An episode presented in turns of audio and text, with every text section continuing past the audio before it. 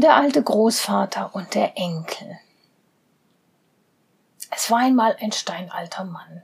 Dem waren die Augen trüb geworden, die Ohren taub und die Knie zitterten ihm.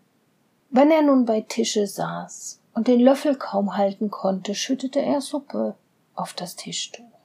Und es floss ihm auch etwas wieder aus dem Mund. Sein Sohn und dessen Frau ekelten sich davor. Und deswegen musste sich der alte Großvater endlich hinter den Ofen in die Ecke setzen, und sie gaben ihm sein Essen in ein irdenes Schüsselchen.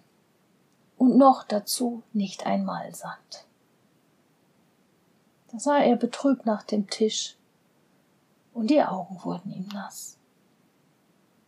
Einmal auch konnten seine zittrigen Hände das Schüsselchen nicht festhalten, es fiel zur Erde und zerbrach.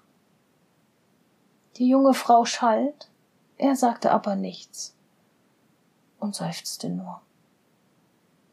Da kaufte sie ihm ein hölzernes Schüsselchen für ein paar Heller. Daraus musste er nun essen. Wie sie da so sitzen, so trägt der kleine Enkel von vier Jahren auf der Erde kleine Brettlein zusammen.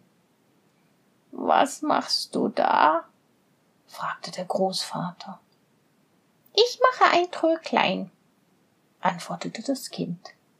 Daraus sollen Vater und Mutter essen, wenn ich groß bin.